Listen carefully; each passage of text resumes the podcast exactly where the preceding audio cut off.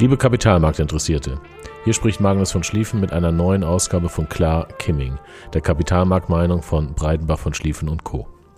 Wie immer dient dieser Podcast nur der Information. Die Inhalte stellen keine Handlungsempfehlung dar.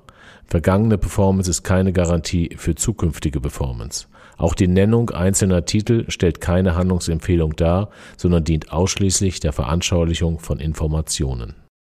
Hallo, guten Tag, hier ist Magnus von Schlieffen. Ähm, das ist eher eine Ad-Hoc-Aufnahme, die nicht sonderlich vorbereitet ist. Dementsprechend bitte ich äh, zu entschuldigen, ähm, wenn sie vielleicht ein bisschen springt. Ähm, während ich hier sitze, ist der Markt, der DAX bei minus 3,5 Prozent.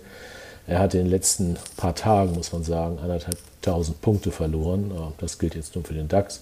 Andere Indizes sind da ein bisschen besser was passiert hier eigentlich? Und die Überschrift, die man dazu wählen muss, ist ganz klar, wie ich auch an einige oder an viele unserer Kunden geschrieben habe, Märkte können länger irrational sein, als man sich das vorstellen kann. Auch nach 35 Jahren, die ich jetzt in diesem äh, Beruf verbringe, muss ich das immer wieder feststellen. Wann die Irrationalität vorbei ist, ist schwierig vorherzusagen, aber plötzlich ist sie vorbei. Äh, meistens geht das dann einher erstmal mit einer kompletten Beruhigung. Solange Märkte extrem stark steigen ähm, oder kurzfristig steigen, ist es in der Regel keine äh, so eine gute Nachricht, sondern eher eigentlich eine etwas schlechte Nachricht. Ich hatte einigen ähm, ein, ein E-Mail geschrieben ähm, mit der Fondsmanager-Umfrage, die auch im Handelsblatt oder in einigen deutschen Zeitungen immer wieder behandelt wird. Ähm, und auch mit den, mit den Daten, wie sich Kundenverhalten äh, oder Investorenverhalten ergeben hat. Und was ich sehr wertvoll immer finde, ist das von dem Hause Dr. Jens Erhardt, ja auch eine Fondsgesellschaft, die wir nutzen, ähm, die Finanzwoche zu lesen. Die hatte ich auch entsprechend mit beigelegt und äh, rate, die eindeutig zu lesen. Woher kommt diese Irrationalität? Und vielleicht möchte ich eins noch vorwegsetzen, dieser, dieses, diese Nachricht, die ich hier allen schicke, ähm, ist keine Durchhalteparole, sondern sie dient ganz klar dem Zweck, auf der einen Seite Hand zu halten und auf der anderen Seite auch davor zu bewahren, ähm, hier möglicherweise den Fehler zu tätigen. Und ich tue jetzt mal so, als ob mich jemand angerufen hätte und die Frage gestellt hätte, ob es nicht sinnvoll ist, einfach mal alles zu verkaufen und an der Seitenlinie stehen zu bleiben. Das Problem ist, an diesem an der Seitenlinie stehen zu bleiben, ähm, dass man ja auch irgendwann die Entscheidung treffen muss, wieder zurückzukaufen. Und äh, hier ist auch klar meine Erfahrung, den meisten geht es dann so, dass sie sich nicht vorstellen können, dass äh, es nicht nochmal wieder neue Tiefs gibt. Das haben wir auch ganz klar erlebt mit einigen Kundentelefonaten, die wir hatten nach der, nach der Corona-Phase, in der manche sagten, äh, der Index fällt nochmal auf 6.000 oder 7.000 oder 8.000, der DAX-Index, aber eine richtige Begründung dafür eigentlich gar nicht geben konnten, außer eines Gefühls. Ähm, und Gefühle ist genau das, wo man wahnsinnig vorwarnen muss, äh, denn was dazu führt, ist, wenn man jetzt an die Seitenlinie geht, die Wahrscheinlichkeit, dass man deutlich höher zurückkauft, als man verkauft hat, ist nicht ganz klein. Also woher kommt diese Irrationalität?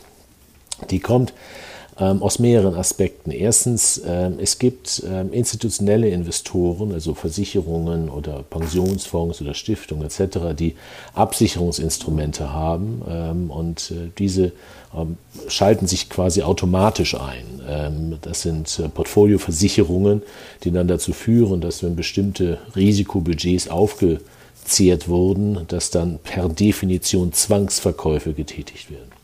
Ähm, das heißt, daher kommt ein erheblicher Druck. Das habe ich schon in manchen Podcasts und auch in manchen Blogs immer mal wieder beschrieben.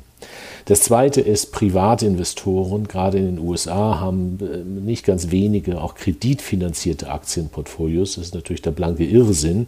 Ja, von sowas raten wir immer dringendst ab ähm, und haben das auch nicht. Diese haben aber natürlich die Situation, dass solche Portfolios dann einen Beleihungswert haben. Fällt aber der Beleihungswert, ruft die Bank an, die dieses, diesen Kredit gegeben hat und sagt, der Beleihungswert ist gefallen, ähm, der, die, die, die Maximalfinanzierung ist damit auch gefallen und dementsprechend muss, ich, ähm, muss, muss hier Geld nachgeschossen werden. Wenn aber keins vorhanden ist, weil ja das Portfolio beliehen ist, heißt es per Definition, dass auch hier Verkäufe stattfinden müssen. Äh, das sind so die wesentlichen Faktoren, die hineinkommen. Und dann natürlich, dass dann Charttechnik auch alles schlicht und ergreifend völlig kaputt macht. Äh, wobei auch hier man klar sagen muss, gibt es irgendwann auch mal die Situation von vollständigen Übertreibungen. Und die können wir in allen möglichen Ecken und Enden heute eindeutig sehen. Und dazu rate ich insbesondere die Finanzwoche wirklich aus dem Hause Dr. Jens Erhard zu lesen.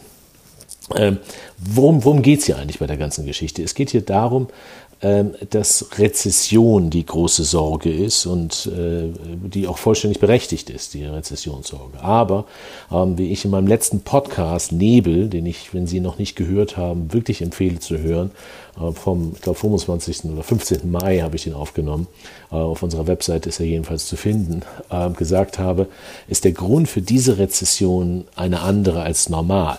Normale Gründe für eine Rezession ist, dass sich Überkapazitäten aufgebaut haben in verschiedensten Ecken und Enden, die dann schlicht und ergreifend abgebaut werden müssen. Und äh, dieser Abbau der Überkapazitäten äh, ist natürlich alles andere als schön, denn er geht mit Arbeitsplatzverlust einher, er geht mit Lohnverlust einher, er geht mit Konsumverlust einher und und und.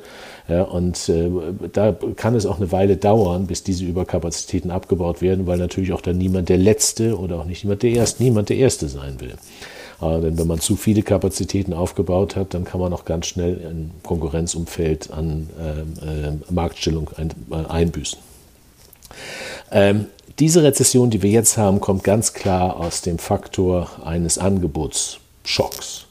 Äh, das Angebot war, ob es jetzt durch Covid oder auch durch die Arbeitskraftsituation in den Vereinigten Staaten insbesondere hat es ja, und auch in Deutschland wissen wir das, hat es ja wirklich massives Helikoptergeld gegeben, äh, den Bürgern in den USA ging es besser als ähm, vor der Covid-Krise. Das heißt, die haben dementsprechend ganz entspannt zu Hause gesessen und gar nichts gemacht und sich auch noch nicht mal arbeitslos gemeldet, äh, womit auch diese niedrigen Arbeitslosenzahlen ähm, sich ganz gut begründen. Das wird sich wahrscheinlich sehr deutlich ändern, denn äh, die werden sich irgendwann arbeitslos melden, denn dieses Helikoptergeld ist beendet worden. Ähm, und das Gleiche sehen wir auch in Deutschland und auch in Europa. es gab massive Unterstützung für den privaten Haushalt, aber diese Unterstützung fallen jetzt weg. Und äh, dementsprechend äh, bedeutet es natürlich per Definition, ähm, dass äh, möglicherweise auch erstmal der Konsum durch diese Seite reduziert werden muss, denn die müssen erstmal wieder Geld verdienen, bevor sie ähm, konsumieren können. Das heißt aber auch im Umkehrschluss, dass diese Chance, die da die da äh, Gewerkschaften zum Moment sehen und wovor eben auch der Kapitalmarkt eine wahnsinnige Angst hat, diese Lohnpreisspirale, dass diese Chance wahrscheinlich kleiner ist als ähm, allgemein gedacht. Denn äh, wir werden sehr schnell, und das können wir schon lesen in den Zeitungen oder von Unternehmen, ähm, hören, dass sie ähm, äh, Entlassungswellen tätigen müssen. Und dafür gibt es auch jede Menge Gründe. Ja, und diese Entlassungswellen sind natürlich nicht gerade einladend dafür, ähm, erhebliche Lohnsteigerungen durchzusetzen. Und dementsprechend ähm, kann man eigentlich relativ gut davon ausgehen, dass es doch irgendwann mal äh, bald eine, eine, eine Normalisierung geben wird ähm, in dem Thema A des Angebots. Und wir können das ja schon entdecken oder feststellen, ganz einfach. Auch bei dem Stau vor den Häfen, ähm, auch China, das sich ja leicht wieder öffnet jetzt nach Covid, ähm, hat hier einen besonderen Beitrag geleistet. Wenn wir uns anschauen, ähm, das hatte ich in dem E-Mail ja auch rumgeschickt, ähm, wie sich die ähm, ähm, Frachtraten für Schüttgut, also das ist Kohle, Weizen etc., also alles, alle Rohstoffe, die nicht flüssig sind, ähm, deutlich verringert haben. Also die haben sich halbiert im Endeffekt, äh, diese Frachtraten. Gibt das auch eine ganz gute Indikation dafür, ähm, wie die Nachfrage doch äh, sich hier oder auch äh, die, die, die, die, die, die, die Lieferketten sich so langsam aber sicher normalisieren. Interessant dazu auch, konnte man auch in der Finanzwoche lesen, ähm, wie sich die Holzpreise in den USA entwickelt haben. Ja, der Rückgang der Holzpreise in den USA äh, ist stattgefunden von 1700 Dollar das ist für eine bestimmte Einheit, der ist sich Lumber, will ich jetzt nicht weiter beschreiben, auf 538. Also wir reden fast gedrittelt. Ja, nicht ganz gedrittelt, aber fast gedrittelt. Das ist eine sehr, sehr deutliche ähm, Abschwächung. Ähm, etwas, was man übrigens auch für, das habe ich auch schon mehrfach herausgestellt in den ähm, Podcasts und Blogcasts und, und Blogs, was man für eine nachhaltige Inflation braucht, ist ganz eindeutig natürlich das Thema Umlaufgeschwindigkeit des Geldes. Diese Geldmenge alleine, wie immer wieder manche Leute herausgestellt haben, dass sie inflationär werden, werden wird, reicht nicht. Man braucht Umlaufgeschwindigkeit des Geldes. Und interessant ist, eins, wenn man sich das anschaut, die Umlaufgeschwindigkeit des Geldes ist nicht gestiegen. So, und das wiederum bedeutet, dass die Inflation, die wir jetzt haben, eben nicht eine typische normale Inflation ist, sondern sie kommt wirklich aus der Angebotsschocksituation heraus. Manche stellen den Vergleich, ähm, ähm, oder vielleicht zurück, ihr könnt ja sehen, dass der Nasdaq, also die amerikanische Technologiebörse, schon bereits über 30 Prozent von seinem Hoch verloren hat. Standard Poor's hat über 20 Prozent vom Hoch verloren, das gleiche gilt für DAX etc. Ähm, und das definiert etwas, was sich ein Bärmarkt nennt. Wenn vom letzten Mal, äh, vom letzten Hochpunkt 20 Prozent oder mehr verloren sind, sind wir ein Bärmarkt. Das heißt ja nicht, dass wir dafür immer bleiben werden, ähm, sondern das ist nur eine Definition, wer auch immer sie mal erfunden hat, diese Definition. Die wird natürlich von den Gazetten sehr stark aufgenommen und führt nochmal zu einer weiteren Verängstigung äh, vieler, was eben auch dazu dann führen kann oder könnte, bisher hatten wir es noch nicht, dass jemand die Frage stellt, sollte man nicht einfach alles verkaufen, was man hat und sich an die Seitenlinie stellen. Wie gesagt, davon raten wir ab, auch wenn es noch so schmerzhaft ist, sich das anzugucken. Es wird noch viel schmerzhafter, dann den gestiegenen Kursen irgendwann entsprechend wieder herzulaufen. Ähm, die, die, die, ich möchte nochmal wieder zurückkommen auf das Thema der Rezession und da möchte ich etwas zitieren ähm, aus der Finanzwoche von Dr. Jens Erhard. Und das heißt, allen bisherigen Rezessionen ging ein deutlicher Ölpreisanstieg voraus. Angesichts der heute besonders labilen Lage der Weltkonjunktur könnte sich der sanktionsbedingte Ölpreisanstieg diesmal für die internationale Wirtschaftsentwicklung als besonders gefährlich erweisen, wohlgemerkt in einer monetär und fiskalpolitisch konjunkturell verwundbareren Situation als jemals zuvor. Das ist das, wovor alle Angst haben. Genau das. Das ist jetzt nichts Neues, das ist genau das, wovor alle Angst haben.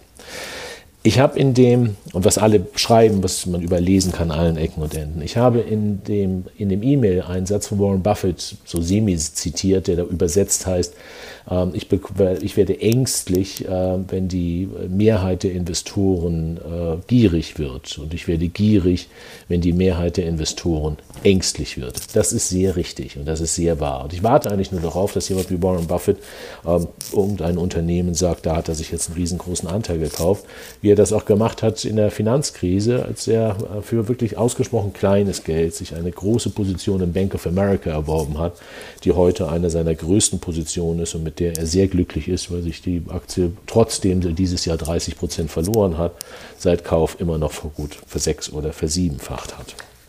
Also anderer Vergleich, den auch manche tätigen, ist das Thema ähm, Internetblase, das Platzen der Internetblase 2099, 2000.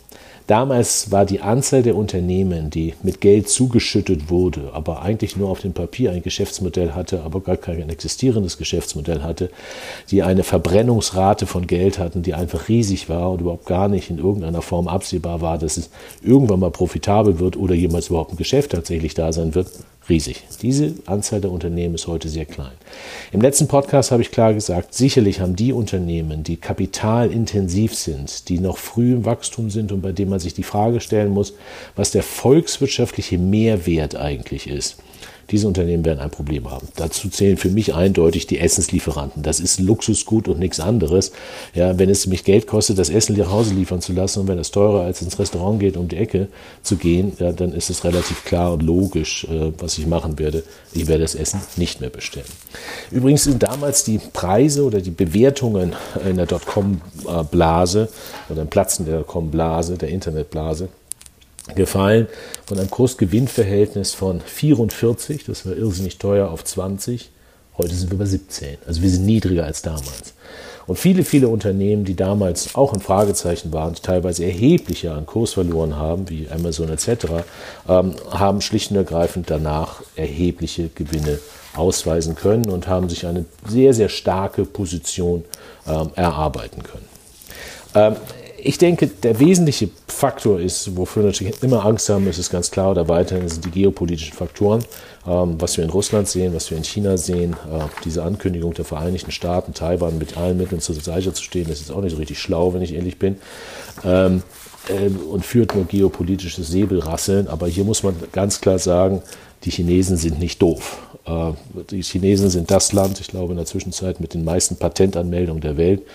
Ähm, und wenn ich Patente anmelde, dann will ich auch das, was ich daraus produziere, weltweit verkaufen ähm, und äh, nicht in eine Situation hineinkommen, dass ich zwar ein schönes Patent habe, damit überhaupt gar nichts anfangen kann.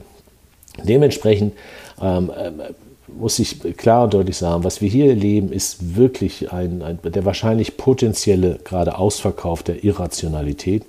Ähm, das ist nicht mal rational, was wir hier sehen. Es gibt wahnsinnig viele Unternehmen, die echt preiswert geworden sind, wirklich. Also tolle Geschäftsmodelle, die wirklich preiswert geworden sind. Ja, wir haben den höchsten Zinsanstieg erlebt seit, seit ewigen Zeiten. Ja, heute sind die zweijährigen Zinsen innerhalb kürzester Zeit auf ein Niveau, auf dem, von dem, vom Rekordtiefniveau auf ähm, ein 14 oder 15 Jahreshoch gestiegen innerhalb von wenigen Wochen oder Monaten.